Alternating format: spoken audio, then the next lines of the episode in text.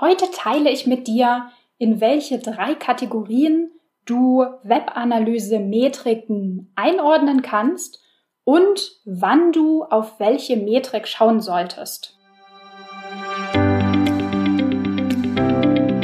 Ich bin Maria-Lena Matysek, Analytics-Freak und Gründerin vom Analytics Boost Camp. Möchtest du das volle Potenzial der Daten nutzen und dein Online-Marketing auf die Erfolgsspur bringen? Möchtest du wissen, was für dich und deine Kunden wirklich funktioniert und datengetrieben optimieren? Möchtest du glücklichere Kunden und mehr Umsatz mit deiner Webseite? Dann bist du hier richtig. Hallo und herzlich willkommen zu einer neuen Episode der Analytics Sprechstunde zum Wochenstart an diesem Montag. Ich hoffe, du hattest ein schönes Wochenende. Ähm, meins war tatsächlich ähm, ein bisschen special. Ich hatte nämlich Geburtstag und es war echt der erste Geburtstag ohne einen einzigen Gast, zumindest kein Offline-Gast, denn ich habe meine äh, Geburtstagsparty oder äh, wie sagt man, so eine richtige Party war es vielleicht nicht, so gemütliches äh, Zusammensitzen und äh, Kaffee trinken und Sekt schlürfen. Ähm, ich habe es komplett aufs, auf Online verlegt. Ich dachte mir, äh, pf, wenn, wenn die Konferenzveranstalter das können, äh, dann kann ich das auch für einen Geburtstag. Und ähm, ich habe in Gathertown, ähm, das ist eine, eine App oder eine, eine Web-Applikation, ähm, ein Haus gebaut praktisch. Also man kann sich da so richtig eine Wohnung einrichten ähm, mit Räumen. Und genau, alle meine Gäste konnten online durch meine Online-Wohnung, meine virtuelle Wohnung laufen und äh, sich vor den Kamin setzen und quatschen. Ähm, das war cool. Es hat erstaunlich gut funktioniert. Also, äh, falls du auch eine Party auf online verlegen musst, es geht. Es ist richtig cool. Es ist richtig cool gewesen. Ja, aber jetzt äh, sind wir wieder am Montag. Das Wochenende ist vorbei. Und ähm, wir sind wieder im Analytics-Thema drin. Ich zumindest. Ähm, ich habe heute wieder, ähm, oder sagen wir mal so, einer meiner Kunden hat heute wieder mal Inspiration geliefert für eine neue Podcast-Episode. Und zwar ist einer meiner Kunden ähm, ein Startup-Inkubator hier in Berlin. Und wie das so ist in Startup-Inkubatoren, sitzen dort sehr viele, momentan noch kleine und ähm, relativ diverse Teams. Also es sind nicht alle Teammitglieder logischerweise erfahrene Online-Marketing-Experten und ähm, da aber natürlich Analytics und Reporting trotzdem schon extrem wichtig ist, auch wenn das Team noch nicht groß ist oder gerade dann, wenn das Budget noch sehr knapp ist, ähm, ist es natürlich wichtig, ein Auge auf die Metriken und die Performance zu haben. Ähm, deswegen kam in einer der letzten Sessions, die ich mit einem der Startups äh, dort im Inkubator durchgeführt habe, die Frage auf, worauf sollten wir denn eigentlich schauen? Also was sind so wichtige Metriken im Online-Marketing, ähm, die wir uns anschauen sollten? Und da das eine super wichtige und super interessante äh, Frage ist, ist es heute Thema dieser Episode geworden. ähm, eine Episode zum Thema, was ist praktisch der Unterschied zwischen einem KPI, also einem Key Performance Indikator, ähm, und einer Kennzahl beziehungsweise und einer Metrik. Dazu habe ich schon mal vor ein paar Wochen eine kürzere Episode aufgenommen. Also wenn du magst, kannst du auch gerne noch mal in diese Episode von damals reinhören. Es ist erst ein paar Wochen her, also nicht so super lange. Ähm, genau, vielleicht bevor ich so ins Thema starte, ähm, will ich das vielleicht so ein bisschen noch abgrenzen. Ähm, also ich meine, heute in dieser Episode meine ich vor allem Analytics, also Webanalyse, Metriken. Natürlich ist auch sowas wie die Öffnungsrate einer E-Mail fürs E-Mail-Marketing eine wichtige Metrik. Aber für diese Episode ähm, will ich mich jetzt einfach mal darauf fokussieren, was ähm, in der Webanalyse wichtig ist. Also eher auf Webseiten und Marketing, Performance, Metriken beziehen.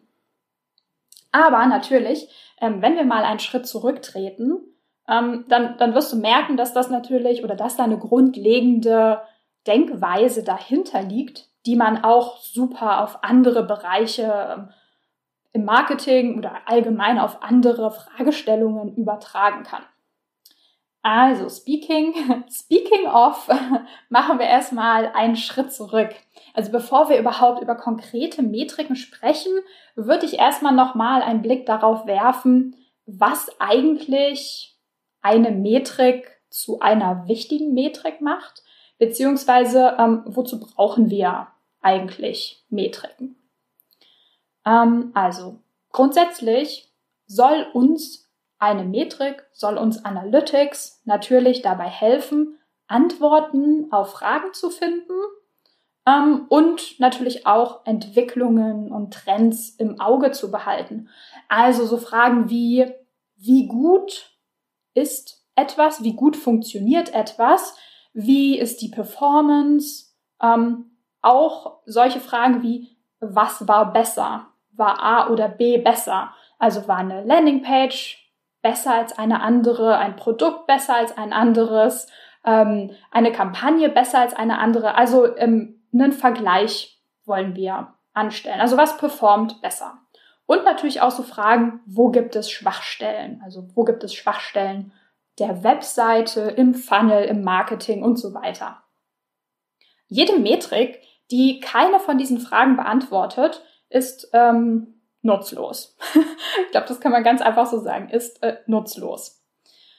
Außerdem, was, was auch noch super wichtig ist, ähm, was eine Metrik wirklich gut macht oder ja, zu einer guten Metrik macht, ist ähm, ja eine gewisse Einfachheit, würde ich sagen, und Verständlichkeit. Natürlich kommt das immer auf den Kontext an. Also wer schaut überhaupt gerade auf die Daten? Einfach derjenige, der mit den Daten arbeiten soll, der die Frage stellt und dem, derjenige, dem wir die Daten gerade kommunizieren. Also Kollegen, Teamleads, Management oder im Falle, im Falle meiner Startups auch mal Investoren zum Beispiel oder potenzielle Investoren für, also diejenigen, genau, diejenigen, die mit den Daten arbeiten und für die diese Daten bestimmt sind, die müssen einfach begreifen können, nachvollziehen können, was eine Metrik aussagt, wie sie berechnet wird.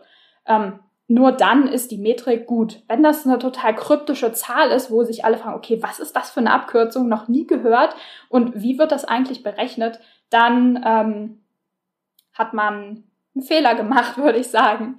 Natürlich sind auch komplexe Metriken wichtig, aber es kommt halt immer auf den Adressat an. Also der bestimmt sozusagen, was komplex ist und ob er das noch versteht und ob das noch hilfreich ist, was man da kommuniziert. Ähm, genau, also ich würde Metriken in, sag ich mal, so drei mögliche Kategorien einteilen.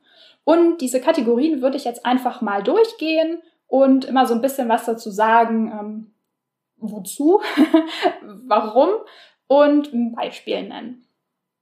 Also die allererste Kategorie ist wahrscheinlich auch die einfachste. Das ist so die Kategorie der Übersicht oder der Trends. Also darunter fallen, sag ich mal, sehr einfache Metriken. Ähm, einfach, nicht weil sie unwichtig sind, sondern weil sie sozusagen nicht berechnet werden, sondern einfach erhoben werden. Zum Beispiel könnten das sein ähm, die Anzahl der Webseitenbesucher, ähm, auch die Anzahl der Webseitenbesucher zum Beispiel pro Marketingkanal. Also wie viele Leute sind über eine Facebook-Ad oder allgemein Facebook auf meine Seite gekommen? Oder wie viele Seitenaufrufe hatte eine Landingpage? Wie viele ähm, Aufrufe hatte ein Blogartikel oder vielleicht auch eine Produktdetailseite? Ähm, Häufig wird auch Umsatz, also Umsatz ist natürlich eine super wichtige Metrik, das möchte ich auch überhaupt nicht bestreiten, Aber ich würde Umsatz ähm, eigentlich nicht zu, zu Webanalyse-Metriken zählen, einfach weil das keine Zahl ist, für die wir ein Webanalyse-Tool oder Webanalyse überhaupt brauchen. Also ähm, den Umsatz können wir natürlich ganz einfach ja, auf unserem Konto feststellen, mal ganz einfach gesprochen und müssen das nicht ähm, mit Google Analytics oder so tracken.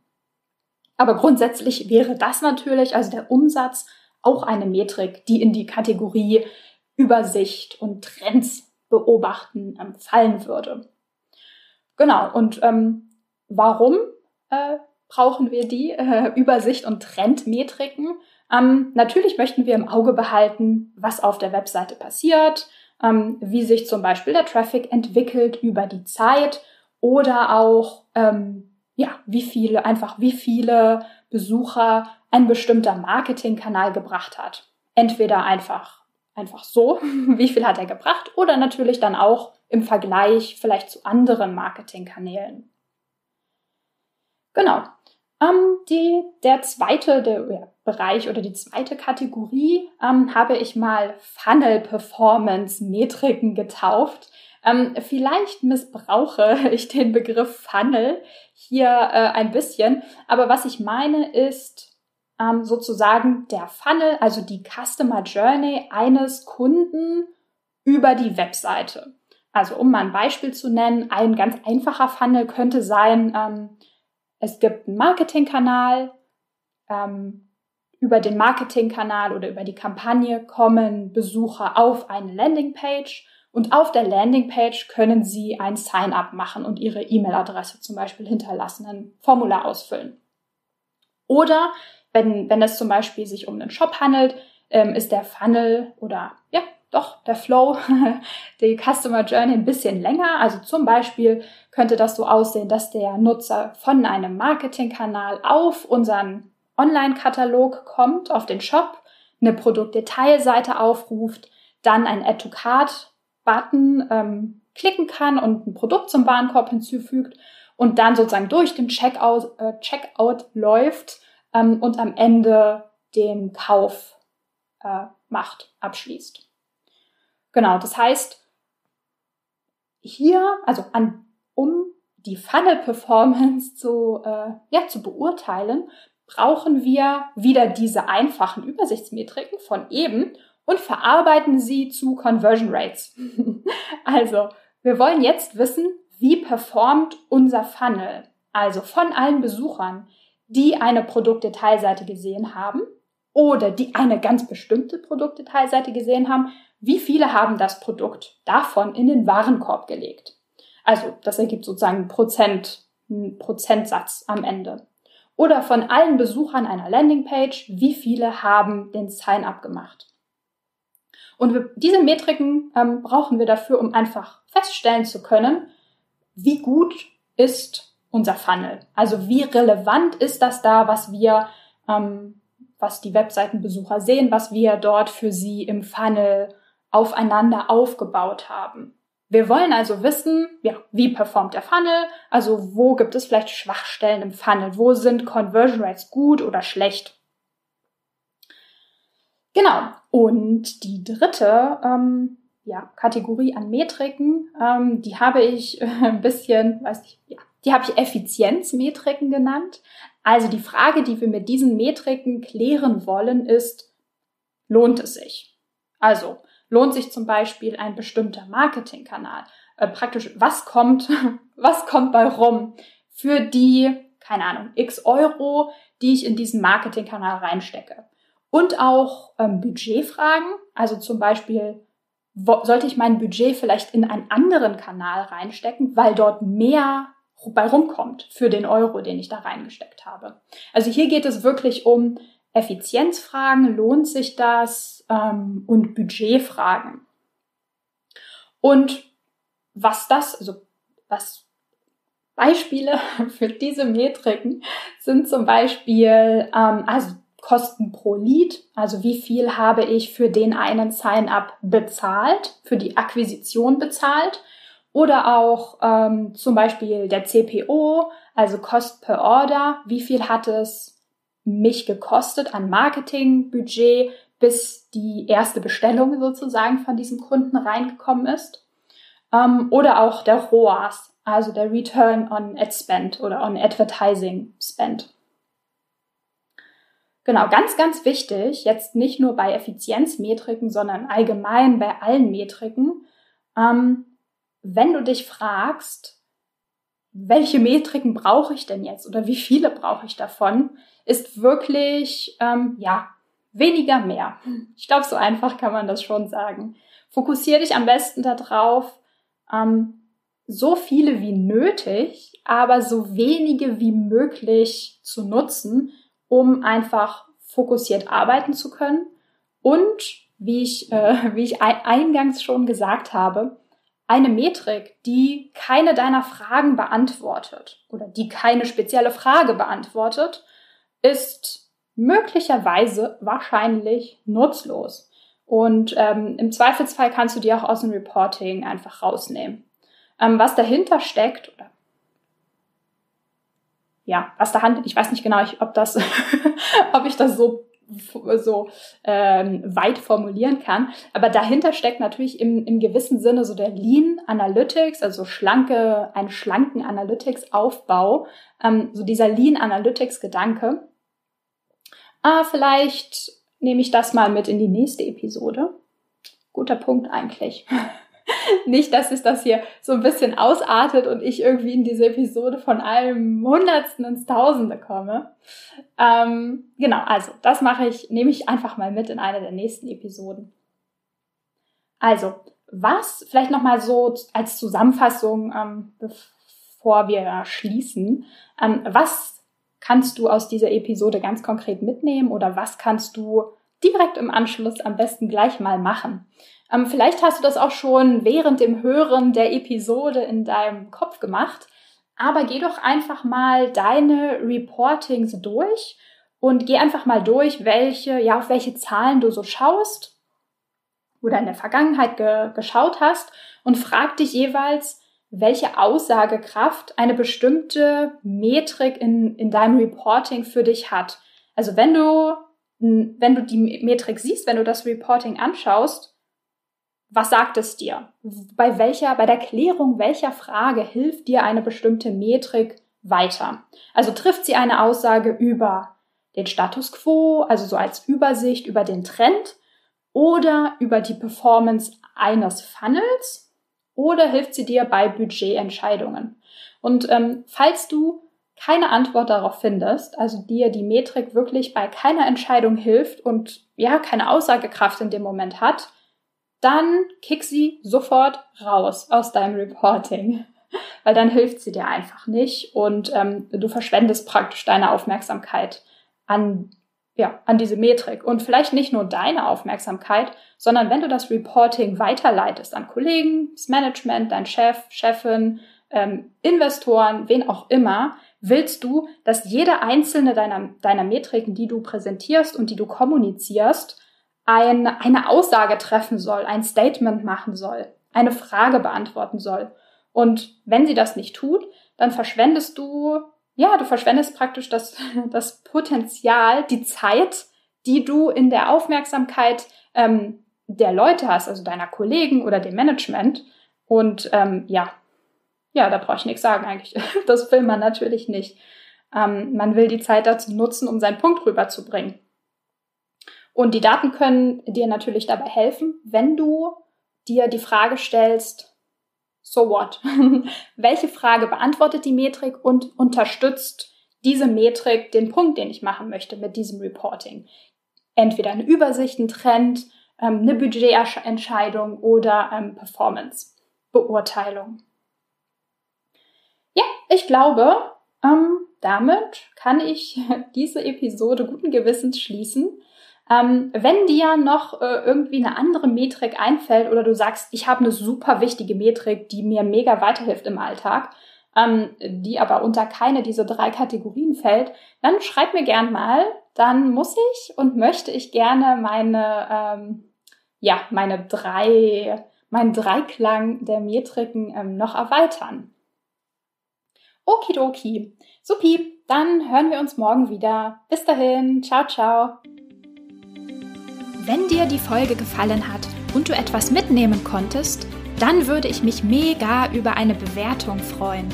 Abonniere den Podcast, teile ihn mit Freunden und Kollegen und wenn du selbst eine Frage hast, die ich dir in der Analytics-Sprechstunde beantworten kann, dann schreib sie mir auf jeden Fall per Mail an maria.analyticsfreak.com, auf Facebook oder über LinkedIn.